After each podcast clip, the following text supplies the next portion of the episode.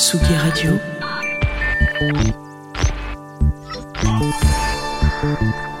Tsugi Radio. La musique.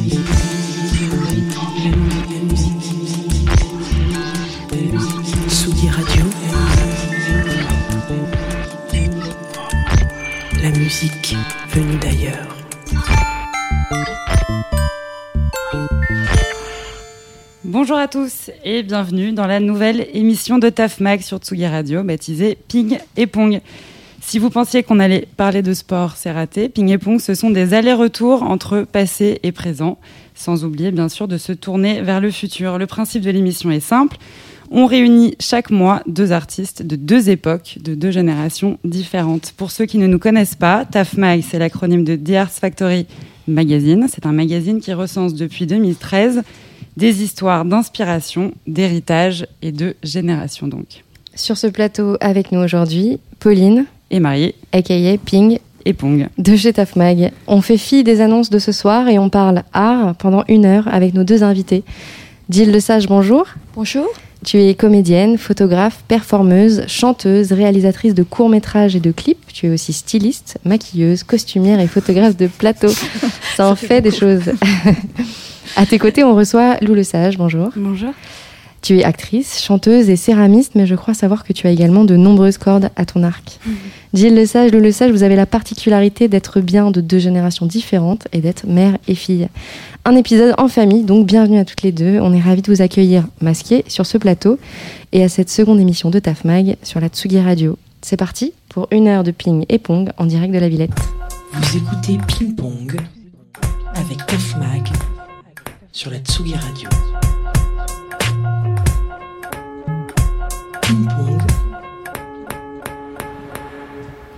Lou Le Sage, Gilles Le Sage, vous êtes des artistes multicasquettes, on l'a entendu. Euh, comme on en rencontre finalement pas tellement, Euh, on l'a dit, vous jouez, vous chantez, vous photographiez, vous maquillez, et tout ça, on a l'impression par des phases assez distinctes dans votre euh, vie, et on a l'impression que vous avez peut-être envie et besoin de vous, exprimer via ces différents biais, euh, sans jamais vous donner de contraintes. Est-ce que c'est le, le cas, Gilles Oui, tout à fait. C'est très naturel en fait. C'est c'est aussi la vie, les rencontres, la chance aussi. qui fait Euh, les projets Voilà, exactement. Et de ces périodes de création, euh, est-ce qu'elles se nourrissent l'une de l'autre, Lou, toi, quand tu oscilles entre la musique et le et l'art et la- le, le jeu, le jeu d'acteur? Bah oui, bien sûr.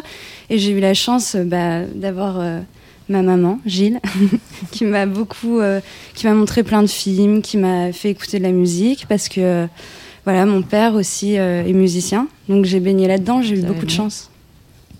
Multicasquette, c'est pas un, un terme euh, très très joli, mais comment vous vous présenteriez vous avec vos mots, Lou par exemple? Mais moi, je sais pas du tout, en fait. je sais pas s'il faut dire artiste, je sais pas si. Je, je sais pas, je vis sur l'instant, en fait, et puis euh, euh, je me laisse porter aussi par les choses. Euh, comme là, j'ai commencé la céramique, mais par hasard. Mais je pense que c'était pas tant un hasard que ça.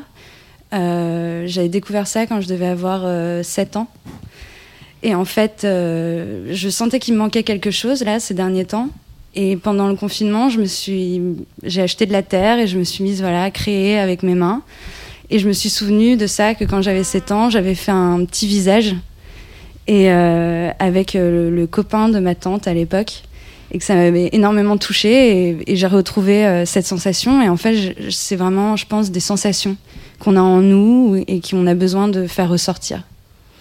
Parmi tous tes métiers, Gilles Lesage, dans une carrière que l'on peut qualifier d'assez rock, et on en, on en reparlera tout à l'heure, tu as été à un moment cracheuse de feu sur patin à roulette au Transmusical de Rennes. Il faut vraiment nous raconter cette période. Qu'est-ce qui s'est passé Ouais, ça paraît complètement farfelu aujourd'hui, hein, je suis d'accord. Moi, c'était, voilà, je viens de la ville de Rennes, qui est une ville euh, très sympathique. euh, et en fait, à l'époque, euh, j'avais fait l'école du cirque, je faisais aussi un peu de théâtre au TNB, et je faisais partie d'une association Praxis, qui, c'était le début des rêves parties, des choses comme ça. Et on avait monté un groupe, euh, les Atomic Girls, qui faisait des performances. Et euh, voilà, c'était. euh, ça mélangeait le cirque, le théâtre, la danse, la musique, et c'était assez fou. C'était une période vraiment très très folle de, de ma vie. Et ça, ça, a l'air, oui. Lou ouais. était petite, elle avait elle-même aussi ses patins. Moi, j'étais déguisée en ange sur pat patin à roulettes.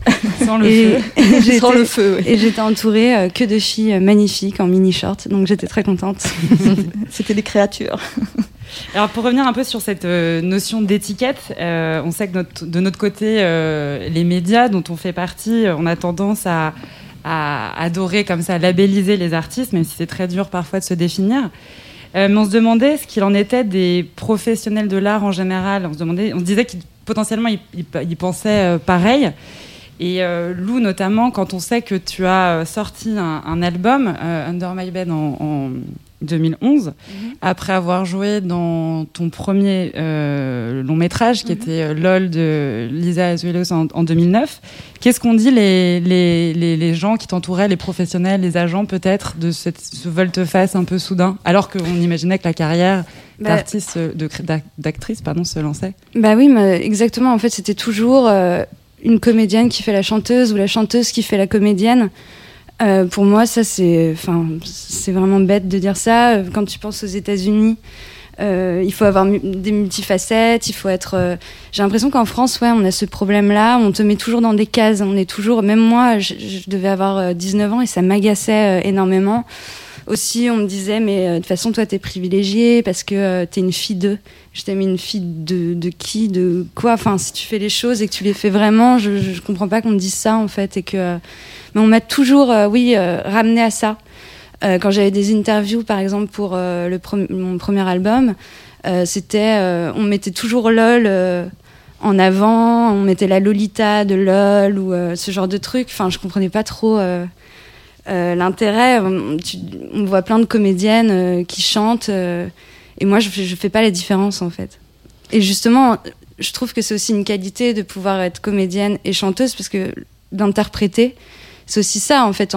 Même une chanteuse, elle est aussi comédienne parce qu'en fait, elle interprète un morceau, elle doit être dans son morceau et, euh, et pour te prendre et t'emmener. Et ju justement, alors on parlait de la, la France en particulier, mais euh, comment est-ce qu'on se vend quand on travaille dans plusieurs secteurs? Moi, je pense qu'il faut y aller très naturellement. Il faut pas se poser ouais. de questions. Il faut pas euh, justement se mettre des barrières et euh, euh, Là, il n'y avait aucun calcul au préalable, oui, voilà. ça s'est fait naturellement. C'est-à-dire que nous, on habitait une, une, maison dans laquelle on avait un studio et euh, les... c'est vrai que le, ces morceaux-là, euh, Lou les enregistrait euh, en rentrant le soir, des fois. De... Mm. Voilà, c'est un peu comme si après l'école, elle enregistrait des chansons. Mm. C'était, c'était tout à fait naturel parce que elle, elle regardait aussi beaucoup de comédies musicales depuis l'enfance. Elle était, elle a toujours baigné là-dedans. Elle dansait. Enfin on, on se posait pas de questions, ça se faisait comme ça. Et euh, ce, ce disque-là, c'est vrai, c'est fait à la suite de LOL, mais c'était aussi en parallèle. C'était euh, c'était quelque chose de naturel et fait à l'instinct et non pas euh, non pas calculé quoi du tout. Mais pour moi, c'était plus un jeu en fait. Quand mmh. je le faisais avec Pierre, euh, quand j'enregistrais avec lui, voilà. quand il m'a dit ensuite on va proposer à une maison de disques, moi je m'y attendais pas du tout et je lui ai dit oui, oui vas-y, enfin je m'en foutais un peu. c'est horrible de dire ça euh, maintenant que je suis à fond dans la musique. Et que... Mais c'était vraiment, oui, fait naturellement. Et euh, non, pas de questions, pas de. Euh... Pas de calcul. Non, de pas rien. de calcul. Et puis quand on a comme ça des, des envies, des... autant les réaliser. Gilles, tu penses que c'était peut-être un peu plus simple à l'époque de, de, voguer à ses envies sans attache? Est-ce qu'il y a 20 ou 30 ans, tu sens qu'il y avait peut-être une plus grande liberté? Oui, tout à fait. Quand on a commencé avec les atomiques, par exemple, il n'y avait pas cette notion euh, actuelle de, danger, de gagner aussi de l'argent. C'était vraiment une période où, tout était possible. Et euh, la vie était beaucoup moins chère aussi. Et c'était plus simple. Et en fait, on était beaucoup dans le jeu, dans, dans le plaisir. Et euh, je pense qu'on avait moins peur. Pour faire un se jeter dans le vide quoi. Voilà, exactement. on va justement faire un, un, un, léger saut en arrière pour se replacer un peu dans le contexte. On va écouter tout de suite le titre Sing Sing du groupe Ultra Orange et Emmanuel dont tu faisais partie, oui. Gilles Lesage, avec Pierre Emery et Emmanuel Seigné en tout cas pour cet album. Un titre sorti en 2007, on l'écoute.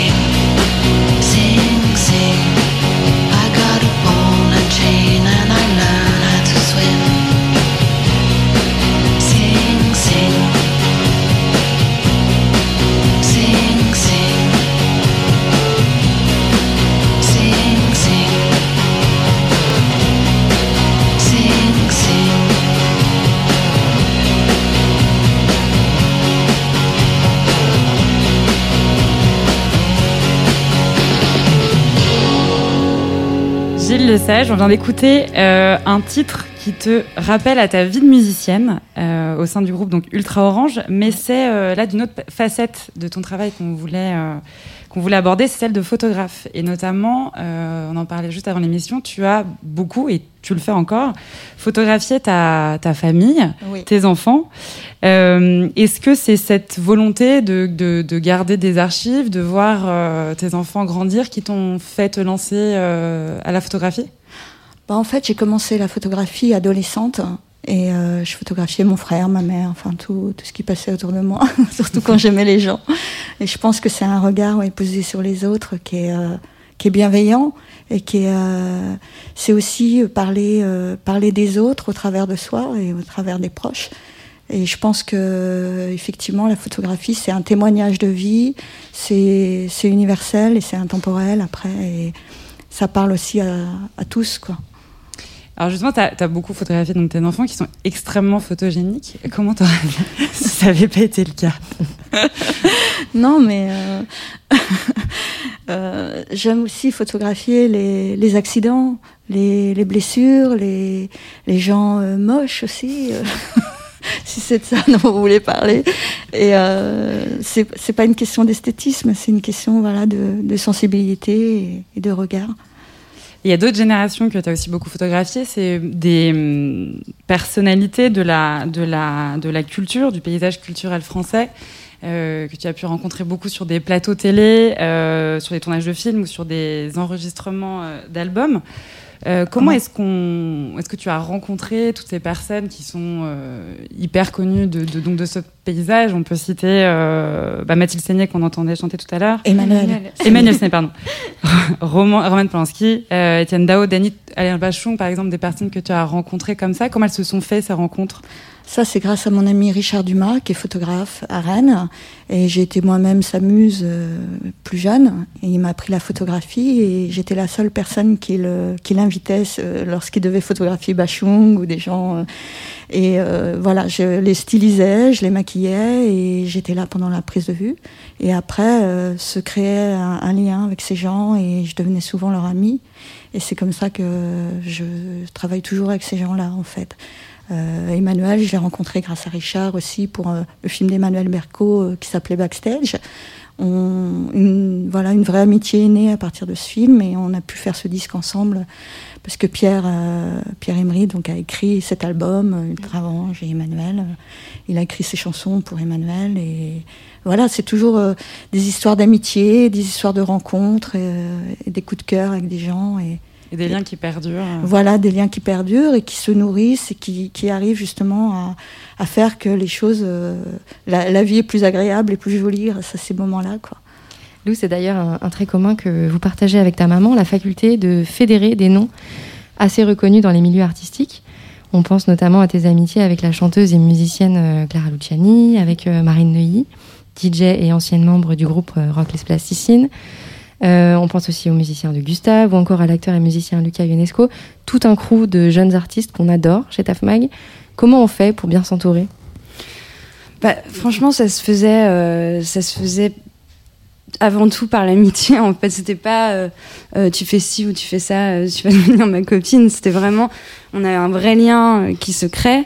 Et bah ensuite, voilà, on se reconnaît aussi dans nos goûts. on peut se dire les choses qu'on n'aime pas chez les autres. On est aussi plein de discussions. Moi, chez moi, à la maison, j'invite toujours mes amis. On parle beaucoup euh, de tout, de culture. De... Ils me font écouter leurs morceaux. On, on- euh, inversement, je fais écouter les morceaux euh, avec Ar- Arthur Jacquin, avec qui j'ai le groupe Soleil Bleu. Et euh, voilà, c'est, on a envie de se porter, on a envie de s'aider, on a envie de créer ensemble. Euh, voilà. Justement, tu prévois des, des collaborations avec certains d'entre eux? Bah, j'aimerais beaucoup déjà moi si déjà mes amis je pense toujours à eux quand quand on compose avec Arthur euh, par exemple petite femelle je pensais beaucoup à mes copines à leurs histoires d'amour et j'imaginais en fait quand euh, je chantais euh, petite femelle j'imaginais mes copines derrière qui chantaient aussi et qui enfin voilà je j'ai vraiment un attachement pour euh, mes copines qui est très très fort. On a une vraie sorori- sororité ensemble et euh, voilà, on s'aide. Euh, euh, Marine, euh, qui a aussi une marque de petites culottes qui est super, on va s'aider, on va s'entraider, on va se porter. Tu as fait des En photos plus, pour ouais, elle. voilà, j'ai Mm. posé pour elle aussi avec ses culottes.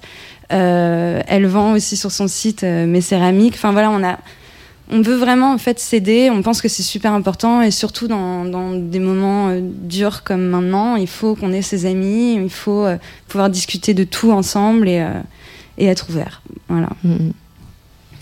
Et bah, du coup, on va faire une petite euh, replongée musicale dans euh, l'album Under My Bed. On en revient, euh, sorti en 2011 avec le titre éponyme Under My Bed. C'est un projet solo rock où l'on peut retrouver certaines références à des groupes comme The Stooges, Garbage, les Velvet, The Kills ou encore les Stones pour ne citer que. On en parle juste après.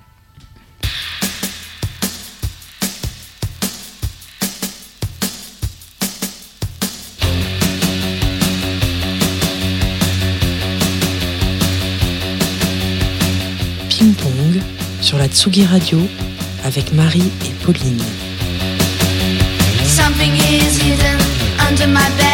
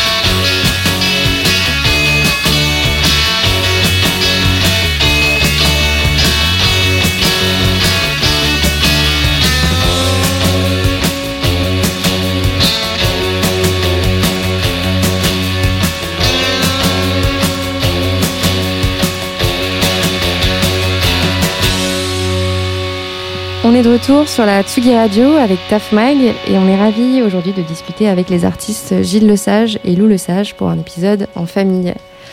Lou, on sent dans ton style à la fois un peu de candeur, de romantisme, un côté baby doll très 50s, avec tout de même une, facette rock'n'roll quand même 70 euh, euh, assez présente et assumée, vraiment à l'image de cet album Under My Bed, que tu as enregistré donc à Paris avec ton père Pierre Emery. Vous êtes ensuite parti le faire mixer à Nashville et faire quelques concerts avec ce projet. Faire ça à 20 ans, c'est le rêve de, toute une vie, en somme. Raconte-nous un peu cette période. Bah, c'était euh, c'était incroyable. Euh, comme je disais tout à l'heure, pour moi, c'était euh, un jeu. Et d'un seul coup, c'est devenu euh, voilà, quelque chose de professionnel. Il fallait assurer des concerts. Quand on est parti à Nashville, c'était hallucinant. On, a, on avait un super mixeur. Euh, moi, je découvrais cette ville aussi. J'étais, je crois, jamais allée aux États-Unis, je crois. Nashville, en plus, là où les légendes euh, Ouais. Elvis Presley, euh, Johnny Cash ou encore Bob Dylan ont enregistré certains Mais c'était fou albums. parce que tu, quand là-bas, tu marches dans une avenue et t'as plein de saloons ouverts. Bon, moi, je pouvais pas y aller, j'étais trop jeune. Mais oui, t'es- t'avais Mais, euh, 18 ans, je crois. Ouais, j'avais 18 ans et en fait, les portes des saloons sont ouvertes et tu passes devant et tu entends plein de c'est des gens qui jouent en live et t'as de la country, de la soul, du voilà, tout le long d'une avenue comme ça, c'était assez dingue. Et je me souviens qu'à cette période-là, il y avait Etta James qui devait faire un concert, euh, mais c'était le soir même, on n'avait pas pu avoir de place. J'étais dégoûtée parce que Mhm. j'étais complètement fan de Etta James. Mais voilà, c'est des endroits comme ça euh, incroyables où tu découvres euh, des cultures, tu découvres la country aussi. Moi, j'ai découvert, j'ai bien découvert ça là-bas et puis de les Mhm. voir jouer en live et tout, c'était euh, c'était T'as incroyable. découvert toi-même le live là-bas, enfin en tout cas euh, pas forcément là-bas, Bah, mais dans cette période, c'était Bah, tes premières expériences euh, scéniques? Bah oui, oui, avec euh, l'album, oui, on a fait nos premières scènes euh, avec Pierre. Alors déjà, j'étais rassurée parce que j'étais avec Pierre et j'ai une j'ai toute une confiance en lui et, et puis c'était très rigolo quand on partait en tournée. euh, on avait pris deux copains à nous qui jouaient aussi, qui faisaient euh, la batterie et la basse. Mhm. Nicolas Ballet à la batterie et Thomas Darmon qui maintenant a le groupe euh, Pépite bien ça, oui. qui était à la basse, qui était trop mignon. et voilà, on s'entendait super bien tous les quatre. Et en fait, c'était très drôle parce que moi, j'étais un peu la maman du groupe finalement. C'était drôle parce qu'ils voulaient faire la fête, ils voulaient sortir. Et moi, j'en disais non, non, demain, on doit partir à 8 heures, on a un concert demain. Il faut rentrer là. Pierrot, faut aller se coucher. Donc c'était très drôle. Euh, bah voilà, on s'est beaucoup beaucoup amusé et, euh, et voilà. Ensuite, moi, j'ai continué dans le cinéma. Je suis retournée voilà là-dedans. J'ai fait deux films d'auteur. Et, euh, et voilà, et maintenant avec Soleil Bleu, c'est une autre façon de faire parce qu'en fait, sur le premier album, j'étais très. J'avais un peu peur et, euh, et du coup, euh, euh, je, je- vraiment, je, je, je me sentais comme étant un peu la muse de Pierre et du coup, je voulais tellement lui faire plaisir Mm. et tellement. Mais j'adorais ça aussi, voilà, pour le premier album. Et là, maintenant, voilà, avec Soleil Bleu, c'est une autre façon de travailler parce que du coup, euh, j'ai commencé à écrire aussi euh, avec Arthur. Arthur compose les morceaux et ensemble, on fait les mélodies. je- J'écris moins que lui, mais euh, il peut m'arriver aussi de retoucher des mots, de retoucher des phrases. Et euh, on a un vrai univers et euh, c'est la première fois où vraiment je crée des mélodies en fait. Et où là, d'un seul coup, bah, pour moi, je- le cinéma, d'un seul coup, je l'ai mis, je l'ai mis de côté Mhm. parce que j'avais besoin de, de me retrouver. Et puis c'était tellement agréable de pouvoir créer soi-même, de pas de pas devoir dépendre des désirs des autres. Quand c'est par exemple pour euh, le cinéma, en casting, euh, j'étais toujours, euh, j'avais toujours très peur. Je me souviens, je- Gilles me faisait répéter, me faisait répéter mon texte. J'étais toujours mais extrêmement stressée. J'ai l'impression que je j'avais pas réussi à faire ce que j'avais envie de faire. Quand je rentrais, j'étais toujours un peu triste, un peu. et euh, donc j'avais perdu beaucoup confiance en moi. Et voilà, quand j'ai rencontré Arthur, Arthur il m'a il m'a poussé dans un autre Mm, mm. un autre monde, un autre univers qui m'a fait énormément de bien. Et, euh, et voilà, le cinéma, moi, ça reste en moi. euh, et j'aimerais aussi, euh, maintenant que voilà, je me suis dévoilée dans la musique, bah, j'aimerais aussi, oui, continuer dans le cinéma, avoir des projets, même avec des amis. Et pourquoi pas un jour réaliser même. Et c'était un truc en toi qui bouillonnait justement après tes premiers pas de comédienne, de faire de la musique, de faire de la scène? T'as toujours eu envie quand même de le faire. euh, Ah bah toujours en fait, mais c'est comme on disait euh, tout à l'heure, en fait c'était même pas réfléchi, c'était même pas. Euh, depuis toute petite, moi, je, je volais, je volais les, les films de mes parents. si des, des matins ils faisaient des grasses matinées, ben moi, je montais sur un tabouret, j'avais pas le droit et je, par exemple, j'ai vu la maman et la putain et je devais avoir 8 ans. Et en fait, je choisissais au lieu de prendre, j'avais, j'avais mon compartiment cassette en dessous, donc j'avais les Disney, j'avais euh, La Belle et la Bête de Cocteau que j'adorais, mais en haut, pour moi, c'était plus intéressant. Et j'ai regardé, parfois ma mère, elle descendait le matin me faire mon petit déjeuner, j'étais devant Pierrot le Fou, euh, euh, devant, et je Grande fan refaisais. de Godard euh, toute petite. grande fan de Godard et en fait je, je, je refaisais les scènes après euh, et je disais euh, tu trouves pas ça beau une femme qui pleure? Pourquoi? Enfin je, je- Elle jouait tout le complètement temps. Folle, quoi, Elle, jouait mais, tout le euh, temps. Elle détestait l'école et par contre, elle, Ouais. s'amusait. Elle prenait, ouais, les vêtements. euh, Il y avait beaucoup de, de stylisme à la maison parce qu'il y avait le groupe de filles et donc elle prenait beaucoup les, les vêtements, les perruques. Elle répétait devant la- le miroir des scènes improbables. Elle répétait Antoine Douanel, Antoine Douanel, Antoine Douanel. Elle était fan de, de Jean-Pierre Léo. un petit peu amoureuse de lui Un à petit peu amoureuse, on va dire, oui. mais euh, oui non mais c'est- pas calculé en fait c'est pas du tout euh, euh, et j'ai eu de la chance aussi où mes parents euh, ils me disaient euh, enfin voilà ils voulaient pas trop que je regarde la télé ce qui est compréhensible quand on voit les programmes à la télé. Et en fait ils avaient pris le câble avec les chaînes cinéma. Et là ils me disaient bah là oui tu peux tu Ouais. peux regarder. Et donc je tombais sur des par exemple un dimanche Marilyn Monroe. Donc je voyais quatre films de Marilyn Monroe la même journée le dimanche et ça me rendait complètement dingue. Et c'est grâce à ça aussi. C'est grâce voilà j'ai j'ai eu beaucoup de chance mais c'est pas parce que mes parents aimaient ce style-là. Je pense aussi c'est parce que j'étais attirée par ça. J'avais une vraie euh, un vrai amour pour le cinéma un vrai amour de cet esthétisme-là aussi. Comme tu disais euh, les années 60 les années 70 euh, je sais pas. Et souvent des gens me rencontraient et à l'époque j'avais encore plus un look euh, 60s et on me disait Ah, on dirait que tu sors d'un film de Truffaut de Godard À l'école, euh, j'ai je me rappelle, il y avait un, meilleur compliment qu'on pouvait. en fait je m'en rendais même pas compte j'étais à bon euh, Il y avait un garçon à l'école, tu te rappelles, qui t'appelait Beatles. à l'école primaire. ah, hein. mais ça à l'école euh, ouais j'étais la première à porter des euh, des euh, comment des Des converses des avec des jeans euh, serrés. des euh. jeans serrés quoi et tous ils me regardaient ils me disaient c'est quoi ce jean? Il est horrible et moi je disais bah tu verras dans trois ans et j'ai recroisé après je disais ah, bah Bon, là, on va reparler aussi du. euh, on, va parler du cinéma et surtout par le prisme de, de, de la relation euh, mère-fille que, que vous êtes. Juste avant, euh, Gilles, on, on voulait revenir un peu su- sur des, tes pas de musicienne, toi. Oui.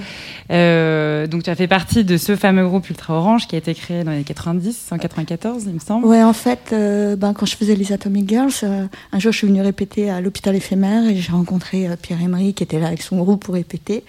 Et euh, ben, Pierre est musicien, il avait fait les Cherokees, euh, Suspense Rubber Band, il avait déjà plusieurs albums à son, Actif. Voilà.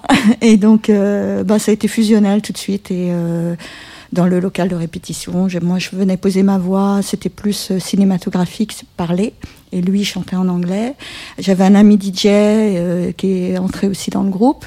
Et moi, j'avais une guitare avec trois cordes et je faisais des larcènes. Et on a commencé voilà, à faire un album ensemble qui est sorti chez Barclay à l'époque, en 95. Et à partir en tournée, on, on a fait plusieurs albums, jusqu'à l'album d'Emmanuel, qui a été beaucoup plus dans la 2007. lumière. euh, voilà. Mm. Mais Mais c'était pareil, quelque chose qui bouillonnait en toi C'était un peu un rêve de gosse ou ça s'est fait finalement avec une rencontre qui est celle, en l'occurrence, euh, avec, euh, Avec Pierre Bah en fait, euh, ouais, moi je faisais plus de théâtre et de happening, et c'était de cette façon-là que j'ai abordé la musique. Je me suis jamais euh, prise pour une musicienne. Je l'ai faite vraiment d'une façon plus cinématographique ou ouais, de l'ordre du happening, quoi. Et on a fait pas mal de concerts. On est parti beaucoup en tournée. Un jour, on a, on a fait la première partie d'Oasis à Grenoble et euh, je suis allée chercher ma, ma guitare au camion. Il y a un Anglais qui s'est présenté, qui m'a pris ma guitare par la main et qui m'a accompagnée en me racontant des blagues. Et je suis arrivée dans la, dans la loge et, et, euh, j'ai dit, oh, ils sont super sympas ici, les Rodis. Et euh, Pierre m'a dit, t'as pas vu que c'était Liam Gallagher? Donc elle s'est fait Donc voilà. draguer par Liam C'était une petite anecdote assez rigolote. Et tout ça, le, fait de, voir aussi euh, ta fille se remettre à la musique, est-ce que c'est quelque chose qui te, donne envie de recommencer? Bah moi j'adore, j'adore, j'adore ça, mais j'ai eu un, accident en 2014, malheureusement un accident de la, route euh, qui m'a mise euh, un peu KO pendant longtemps, donc j'avais plus le droit du tout d'écouter de musique, d'aller à des concerts, rien du tout suite à un trauma crânien. Donc je me suis, c'est là où je me suis vraiment concentrée sur la photographie et que j'ai, j'ai eu la chance qu'une amie passe à la maison, qui est éditrice et qui a vu euh, mes photographies. Elle s'appelle Sophie Toulouse et elle a, elle a flashé vraiment sur mes photos. On a décidé de faire un livre ensemble qui s'appelle Désordre. Qu'on Qui est là. sorti, voilà, chez- sur Facebook. Il est sorti chez Yvon Lambert. On peut le trouver dans, dans toutes les librairies, voilà, spécialisées en photographie. Et euh, c'est un peu, c'est un livre sur le temps qui passe. C'est des télescopages entre des photos, euh, mes archives personnelles euh, et des, euh, des photos de, de famille. Et c'est un peu un livre universel parce que ça parle à tout le monde. Ça raconte aussi. euh, moi, je parle euh, de, de, comment, de mes enfants, etc. Mais ça parle de, de toutes les familles, en fait. Tout le monde s'y retrouve. Lou, toi, tu es aussi revenu, donc, euh, enfin, justement, tu es revenu, toi, à la, à la- à la musique suite à une période de, de comédienne. Euh, Aujourd'hui, tu es chanteuse au sein du groupe Soleil Bleu, que tu as Mhm. fondé en 2017 avec donc Arthur Ja- Jacquin, on en parlait. Euh, Soleil Bleu, c'est, je cite, un projet qui respire le rétro et les références cinématographiques françaises d'antan. Dixit, un article de notre journaliste Juliette Mantelet euh, qu'on avait publié sur TAFMAG, donc il y a plus de deux ans. Ce projet, Soleil Bleu, c'est une euh, nostalgie de l'époque de tes parents, justement. Est-ce que c'est un hommage à ces références qui nourrissent notre imaginaire? Alors pour les références, en fait, euh, en fait, nos morceaux, ils sont toujours euh, réfléchis, c'est-à-dire que on se met dans des situations ou dans des personnages, donc du coup, ils ont un côté assez cinématographique. Et en fait, quand on réalise nos clips, on a réalisé des clips avec Léo Schreppel et Elisa Bonin.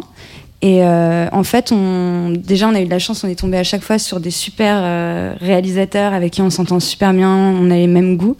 Et on essayait vraiment euh, de faire comme des petits films, en fait. À chaque fois, ça raconte une histoire, c'est un petit film.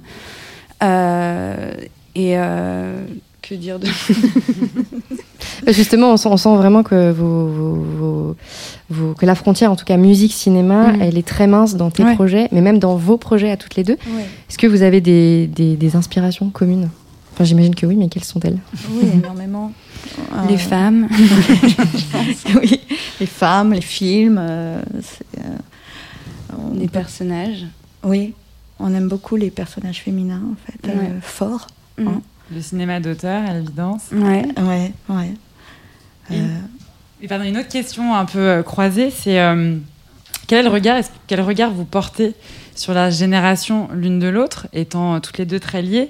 Euh, Lou, par exemple, comment est-ce que tu imagines ou perçois ou peut-être fantasmes la jeunesse de ta mère euh, à une époque où elle avait peut-être ton âge?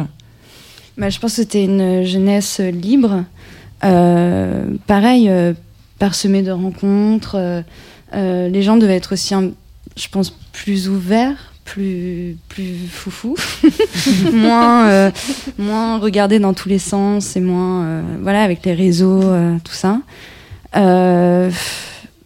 Je pense, ouais, des, des, des femmes fortes et, et moi je trouve que ma mère elle est forte et, et c'est un exemple et, et j'ai envie je vais faire un peu euh, ma féministe mais euh, voilà je, je- souvent on a des discussions euh, là-dessus. On parle beaucoup beaucoup de ça. Et je lui dis souvent que là maintenant les femmes l'image de la femme change. Et on a déjà discuté de ça. Et c'est vrai que les hommes avaient une vision de la femme de la Lolita un peu mais maintenant ça a changé tout ça. Enfin j'espère. Et toi, Gilles, comment est-ce que tu projettes les, les, la génération de, de tes filles ou leur Mhm. avenir, leurs, op- leurs opportunités aussi bah, J'espère qu'elles vont avoir euh, plus de liberté parce que pour l'instant, ça, ça- on est dans une période quand même très. très... C'est particulier. ouais, voilà. Euh, bah, je pensais qu'avec le temps, euh, voilà, on serait de plus en plus civilisé et on s'aperçoit qu'il y a une vraie régression. Donc euh, ça fait quand même peur, euh, une régression dans plein de pays. hein, euh, quand on voit là en Pologne ce qui se passe euh, par rapport à l'IVG, par exemple, qui est interdit. Donc euh, c'est assez effrayant, mais j'ai confiance en la vie et je, je garde espoir. Et euh, faut rester toujours avec une âme d'adolescent et garder euh, la fraîcheur, c'est ce qu'il y a d'important. Et je pense que si les gens restent avec une fraîcheur, une liberté, il faut aussi, bien sûr, la culture, il faut, faut, lire beaucoup faut, pour justement avoir les capacités après de, réagir face à certains problèmes. Quoi. On va refaire un petit bond dans le, dans le passé, mais euh, qui est toujours éternel, avec un morceau que tu as choisi, Lou, qui s'appelle Parce que, composé par euh, Charles Aznavour et interprété par Serge Gainsbourg. Euh, un titre que vous avez repris avec euh, Soleil Bleu et Arthur, ton compagnon, pendant le confinement.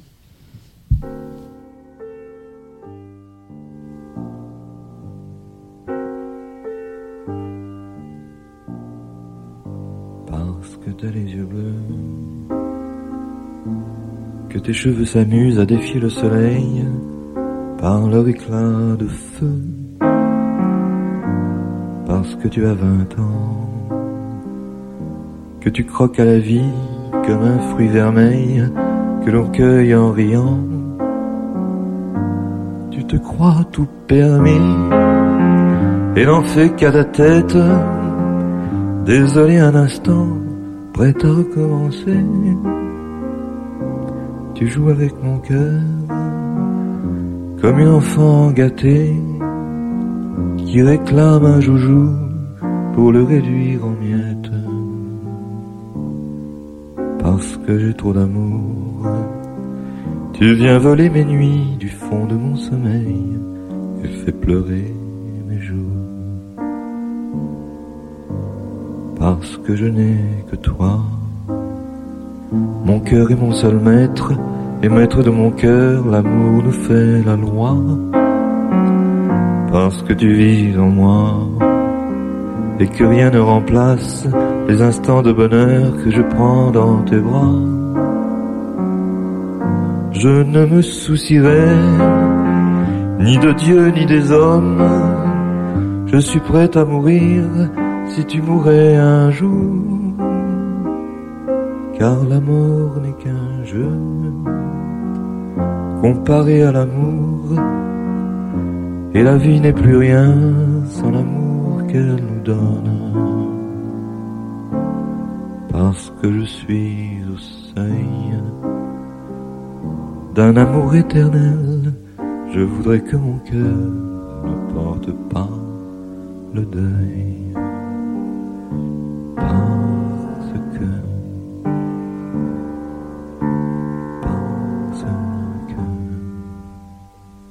Vous écoutez Ping Pong avec Tafmag sur la Tsugi Radio. On est de retour sur la Tsugi Radio avec Tafmag jusqu'à 18h et on est toujours avec Lou et Jill Lesage, artistes pluriels, mère et fille. On vient d'écouter le titre Parce que, un titre choisi par toi Lou car je crois qu'il te rappelle un très beau moment. Tu peux nous raconter? Alors en fait, c'était euh, on venait d'emménager avec Arthur dans notre appartement. Euh, au bout de trois ans de relation. et euh, on était entouré euh, de cartons, on est de poser nos affaires. Et Arthur me dit, euh, on n'avait pas internet, rien du tout dans l'appart, c'était super. et il me dit, il faut absolument que je te fasse écouter un morceau. Il a branché son téléphone sur sur une enceinte. Et, et quand j'ai entendu ce morceau, il m'a pris complètement au trip et c'était super joli parce que euh, on s'est mis à faire un slow euh, tous les deux euh, presque dans le noir dans l'appartement vide. Mmh. et, et voilà il m'a complètement bouleversé ce morceau. Il m'a complètement touché et je trouvais la voix de Gainsbourg je sais pas je, je sens qu'il fait passer un message à quelqu'un. Et, et, il a extrêmement bien interprété le morceau d'Aznavour que j'aime aussi beaucoup sa version d'Aznavour et, euh, et j'ai tellement aimé ce morceau que pendant le confinement, Arthur euh, la faisait un peu à la guitare, il s'entraînait comme ça. Et je lui dis mais tu veux pas, enfin c'est lui aussi qui m'a dit tu veux pas qu'on la reprenne? Euh, voilà, il faut qu'on fasse des choses la journée, faut qu'on s'inspire, faut qu'on et on l'a repris et en fait moi j'arrivais jamais à la fin de mon de mon couplet, on l'a on, on l'a coupé en deux. Il fait la première partie, moi la deuxième. Et à chaque fois, mon souffle était euh, complètement coupé. Je, je finissais toujours euh, avec une larme euh, qui coulait. Et on l'a fait vraiment en trois prises, en fait. On a, je, je lui dis non, il faut, il faut pas couper. Il faut pas qu'on, il faut vraiment qu'on la fasse d'une traite comme Gainsbourg le, le fait et l'interprète. Et en fait, euh, on s'est dit, bah tiens, il faudrait peut-être qu'on fasse un, une image, un visuel, quelque chose qui ira avec euh, pour donc le partager sur les réseaux. Et, euh, et on avait nos voisins pendant le confinement, on s'entendait super bien, euh, on s'entend super bien avec eux. Et du coup, on leur a dit, bah voilà, on a une idée, on sait exactement ce qu'on veut faire, on veut reprendre euh, Matisse, euh, on veut reprendre les amants. Et, et du coup, bah, on a demandé à notre voisin s'il pouvait filmer de notre fenêtre, on a accès au toit.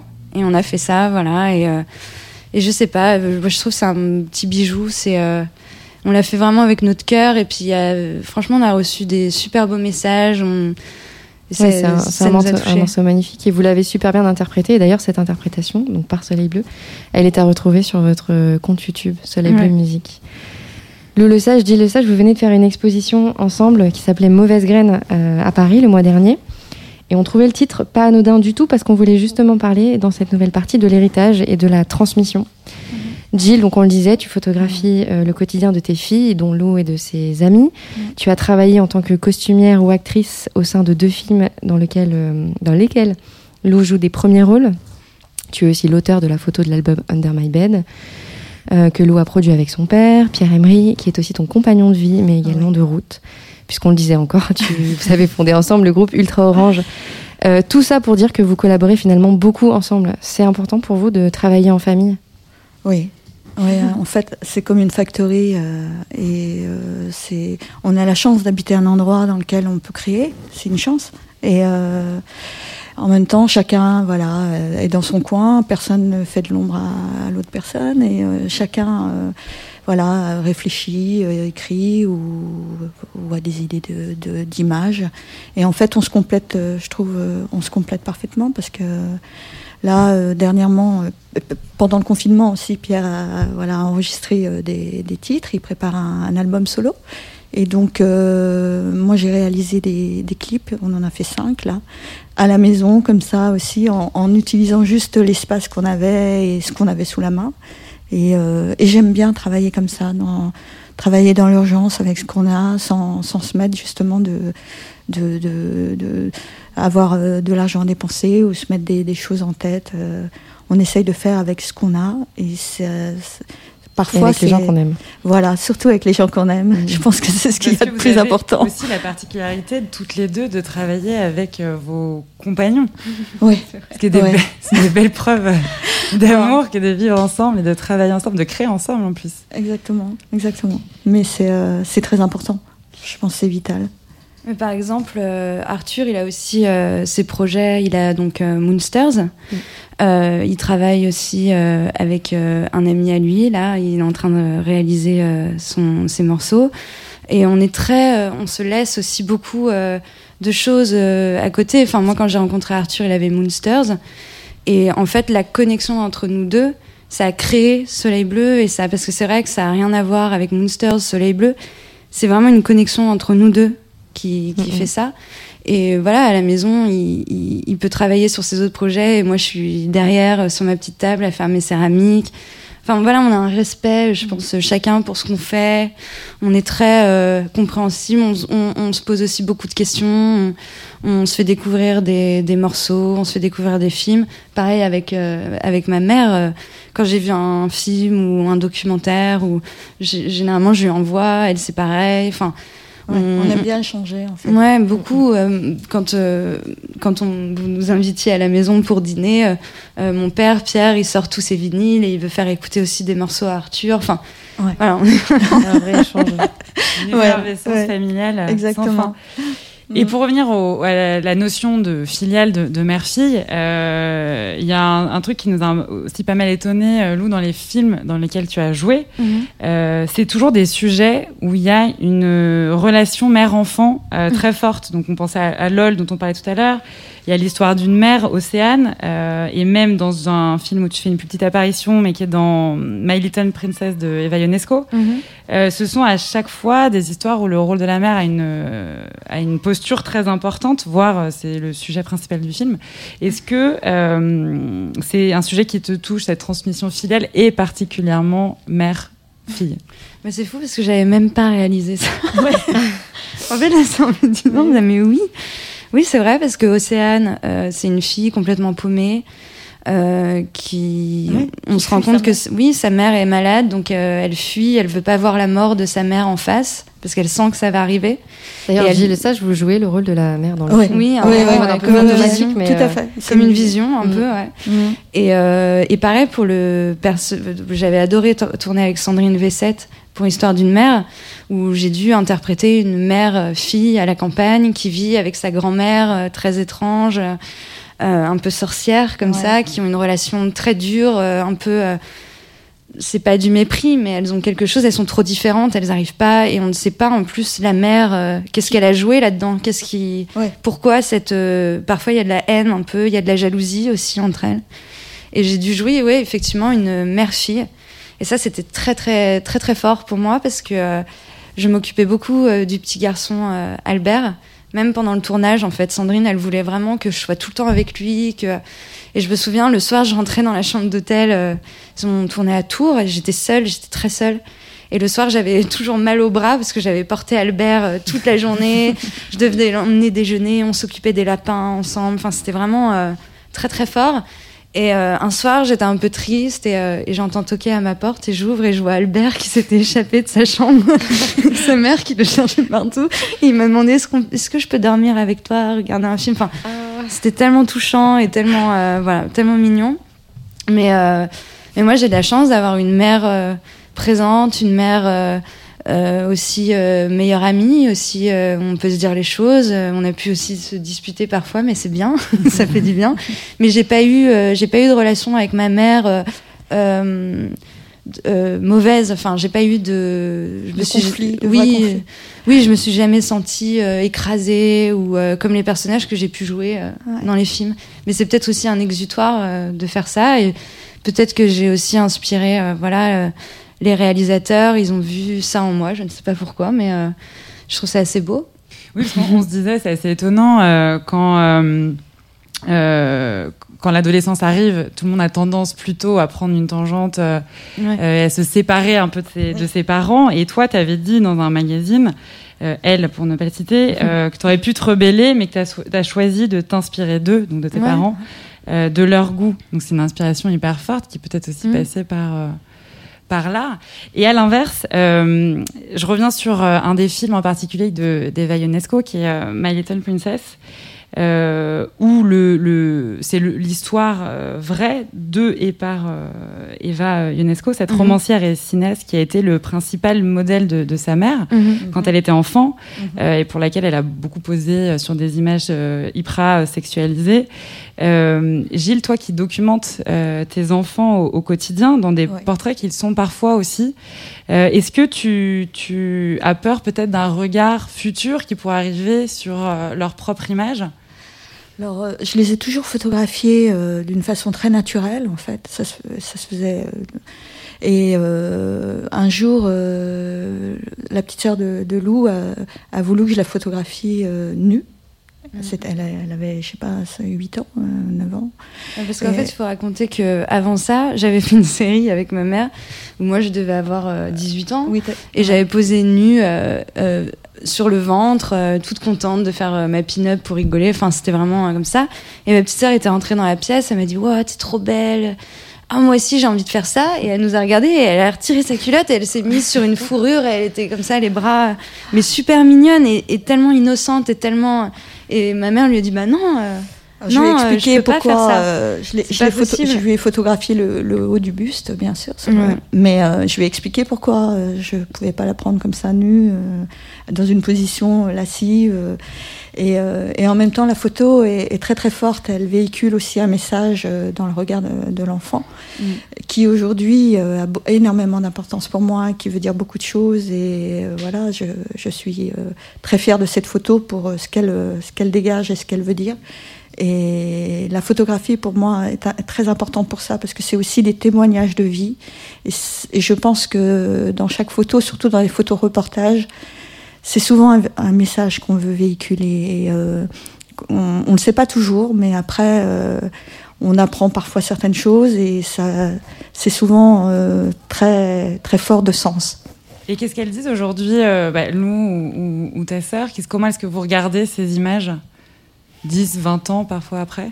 Bah, moi, je vois vraiment une vérité. Je vois quelque chose. euh, je sais pas, je me remémore le moment où, où on a fait la photo. Je me, je me souviens qu'à ce moment-là, j'avais envie de, de, de m'inspirer d'un film ou de. Enfin, c'était ça. C'était surtout un jeu. C'était. euh, Dès qu'on voyait quelque chose qui nous inspirait, je disais, ah ben là, j'aimerais bien mettre cette robe, est-ce que je peux faire euh, comme ci, comme ça? Enfin voilà, c'était un, un vrai jeu. Mais pour en revenir euh, à Eva Ionesco, euh, j'ai lu son bouquin, je l'aime beaucoup et surtout, euh, enfin franchement, euh, ça a rien, euh, rien à voir dans le sens où euh, il y a un vrai euh, érotisme qui se dégage et elle a été vraiment utilisée par euh, sa mère. aussi. Mm. Ouais, mais elle a été utilisée. Elle ne savait pas ce qu'elle faisait étant enfant. Elle, elle comprenait pas que euh, voilà, euh, poser en porte-jartel. euh, Enfin, voilà. Moi, Bien quand j'ai vu les photos, franchement, ça m'a ça m'a choqué. Ça m'a vraiment. euh, donc, j'étais contente aussi de euh, de rencontrer Eva, de pouvoir en parler avec elle, en discuter avec elle. Et euh, j'avais beaucoup aimé son film. Et elle a été super mignonne parce qu'en fait, euh, j'avais rencontré, moi, je devais être assez jeune. Oui. Je devais avoir 9 ans. Et elle avait en projet de réaliser ce film déjà à l'époque. Et donc, je l'avais rencontré comme ça. Mais euh, rien ne s'était fait, rien ne s'était. Mais on s'était beaucoup plu. On avait beaucoup discuté ensemble parce que c'est aussi resté une femme très enfant, très mignonne, adorable. Et, euh, et ensuite, en fait, j'ai recroisé. Je devais avoir 18 ans. Elle m'a dit Mais c'est fou, ça fait 10 ans, t'imagines? Ah, bah, il faut que tu sois. euh, faut que tu fasses une apparition dans le film. Et donc voilà, et donc j'étais très contente euh, de faire une apparition, même si c'était un peu dénudé, mais, euh, mais c'était bien fait, c'était beau. euh, Ouais, c'est un très beau film. Ouais, et la petite fille euh, qui joue le rôle de Eva, je me souviens sur le tournage, elle arrêtait pas de me regarder avec des grands yeux. C'était trop mignon, on avait l'impression qu'on qu'on recréait euh, quelque chose. Et maintenant, elle m'envoie des messages, elle est, elle est trop mignonne. Elle a un peu grandi. Ouais, elle a grandi, elle est très très belle. Pour en revenir à votre relation à toutes les deux, est-ce que vous avez le sentiment d'arriver à vous soutenir, donc entre mère et fille, mais sans jamais vous étouffer? Oui, Mhm. oui, énormément. On s'apporte beaucoup. On garde aussi euh, euh, une certaine. Enfin, moi, je, suis- je suis- je suis très comme ça. euh, je vais pas être du genre à dire euh, tout de suite ce que je fais, par exemple. Euh, J'attends toujours Oui. un peu. Euh, je- je- on va enregistrer cinq morceaux avec Arthur. Je vais pas tout de suite les faire écouter. Je vais dire non, mais je préfère attendre. Je préfère. Mhm. euh, je suis pas toujours à demander euh, Oui. l'aval de mes parents Oui. ou à savoir à ce qu'ils en pensent en fait. Ouais. on Vraiment, s'appelle pas euh, tous les jours, par exemple. On se laisse. euh, non, mais c'est vrai, il y a des gens qui peuvent pas s'empêcher. Nous, on, on- on respecte beaucoup l'univers de l'autre et, on- Et l'intimité. Et l'intimité, c'est très important, je trouve, de laisser euh, l'autre venir vers soi et euh, avoir envie de parler, échanger. Mais c'est pas systématique, c'est pas forcé. C'est pas une pause, c'est c'est naturel en fait. Et, et des fois, on est plusieurs jours sans se parler. Et vous suis un peu arrivez à- sauvage hein, parfois. hein. Ouais, ouais. Lou met souvent du temps à répondre aux questions. Je vais reprendre. C'est bien, ça règle le décompte. Donc vous arrivez à vous émanciper euh, de chacune dans vos projets et c'est important. Oui. Lou, qu'est-ce que tu aimerais transmettre à tes enfants, toi? Qu'est-ce que tu garderais de cet héritage, de l'héritage de ta maman? Hum, bah, mes enfants, si un jour j'en ai, j'aimerais, j'aimerais leur transmettre euh, le goût de la nature, euh, euh, leur montrer voilà des choses qui m'ont touchée quand j'étais petite. Et puis, bah, s'ils aiment pas, ils aiment pas. S'ils aiment, tant mieux. Si ils ont envie eux aussi de me faire découvrir des choses, ben, je serai prenante. Et je pense vraiment que c'est les futures générations en fait qui ont, je pense, la vérité et qui qui nous surprennent et qui qui sont même je vois ma sœur on a 10 ans d'écart euh, je la sens beaucoup plus forte que moi beaucoup plus euh, euh, ça va, par exemple euh, euh, moi j'avais jamais euh, manifesté euh, adolescente mais elle elle est là elle y va avec sa pancarte elle est à fond euh, ils ont un truc euh, hyper fort, je trouve. euh, et en fait, on a beaucoup à apprendre d'eux. Et on a beaucoup. euh, moi, je vois les, les enfants de mes amis, parce que j'ai des copines qui ont, qui ont des enfants. Ils sont incroyables. Ils, ont, ils sont d'une intelligence. euh, Moi, je pense le, le, moi le truc, je pense où je serais un peu chiante, c'est sur les réseaux, les téléphones, les trucs comme ça. Je crois que euh, ça, moi, ça passera pas trop. je, je serais un peu chiante. Fou, quoi. Il faut, il faut l'être un peu. On va retourner euh, un peu en enfance et on va écouter un, un son qui t'est cher, Gilles. Euh, une reprise du thème Once Upon a Time, tiré du film La Nuit du Chasseur de Charles Lawton. C'est une reprise réenregistrée par Pierre Emery et avec la voix enfant de Lou. On l'écoute tout de suite et on en parle juste après.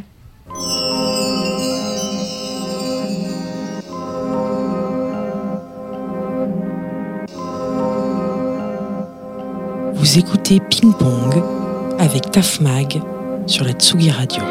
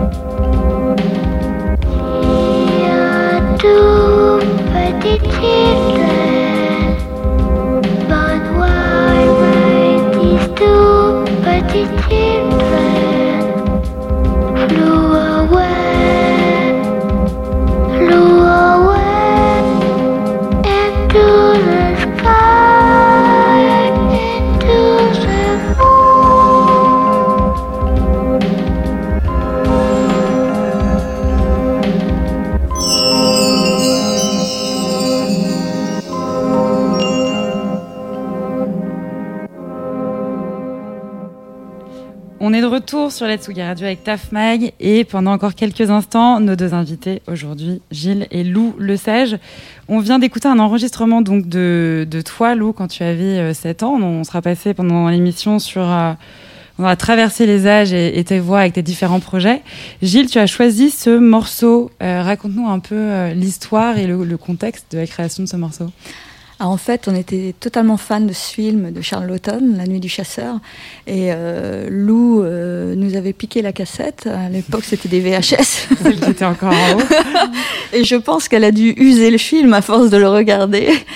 Et euh, c'est la dualité, en fait, entre la cruauté, le monde des adultes, euh, la dureté, euh, côté sombre, et euh, la poésie de l'enfance, avec ces deux enfants qui, sont dans la barque sur la rivière et les animaux. Il y a une grande, grande poésie, et je pense que quelque part, c'était ça qui lui plaisait et elle fredonnait toujours cette chanson. Elle avait un, vrai coup de cœur pour cette musique aussi. Et donc ça a donné l'idée à Pierre de, de re- l'enregistrer, de, de refaire ce morceau avec elle qui chante dessus. En anglais. En anglais. Que tu ne Alors euh, pas. justement c'est une anecdote l'anglais. Ce qui était aussi intéressant, c'est que c'est la petite fille qui chante euh, Pearl, qui chante dans le film. euh, cette, en fait, c'est une comptine sur deux petits moucherons qui quittent leur maman. Enfin, c'est c'est très mignon, euh, mais c'est parfait pour le film parce qu'il il fuit cet homme euh, qui est en fait un loup déguisé en brebis, euh, euh, qui, qui en fait Qui est un tueur en série, déguisé en, en prêtre. Ouais. C'est ça. Ouais, hein ouais, c'est ça. et joué par. Ah non. bon, je vais retrouver. Et, euh, et en fait, euh, voilà, petite, je fredonnais ce morceau et Pierre, il a trouvé ça tellement poétique que ce soit aussi une petite fille qui. bah, alors, je disais n'importe quoi, je faisais du yaourt, mais je chantais comme ça dans ma chambre il m'a dit bah, tu, veux, tu veux la chanter, tu veux t'entendre dans un micro, tu veux essayer dans un micro? Alors, j'étais extrêmement euh, contente. Et euh, en fait, euh, oui, je parlais pas un mot d'anglais. Et Pierre, en fait, m'a écrit les paroles en phonétique. Donc j'ai lu en phonétique et encore, je, je, je savais pas très bien lire. et c'était surtout, je pense, il me le répétait, il me le répétait. Enfin, je le retenais dans, dans ma tête. Et, euh, et en fait, euh, il y a pas longtemps, on est retombé sur un sur un carnet et on a retrouvé les paroles euh, écrites en phonétique. euh, Et voilà, ça nous a, ça nous a touché Bah de ouais. retrouver ça parce que c'était vraiment. euh, Puis là, quand je réentends euh, le morceau, c'est trop drôle parce que je me revois euh, le nez collé, euh, collé Au complètement au micro et ça s'entend dans le. J'arrive Oui. pas. à- Mais c'est trop joli, c'est trop mignon. Et c'est Robert Mitchum, le Robert oui, Mitchum. voilà, voilà. Ah, comment l'oublier, ce Robert qui était redoutable dans le film avec Love et Hate euh, Ouais. écrit sur les doigts, sur la main. Alors normalement chaque mois, notre, enfin depuis le mois dernier qu'on a commencé cette émission, notre chroniqueur Édouard Bonamour présente sa fameuse chronique Good Love. Sauf qu'en tant que journaliste euh, télé euh, et à cause des annonces de ce soir, il n'a pas pu se joindre à nous. On le retrouvera bien évidemment le mois prochain dans notre émission. Du coup, on va pouvoir clôturer cette euh, seconde émission, notre ping-pong de Tafmag sur la Tsugi Radio.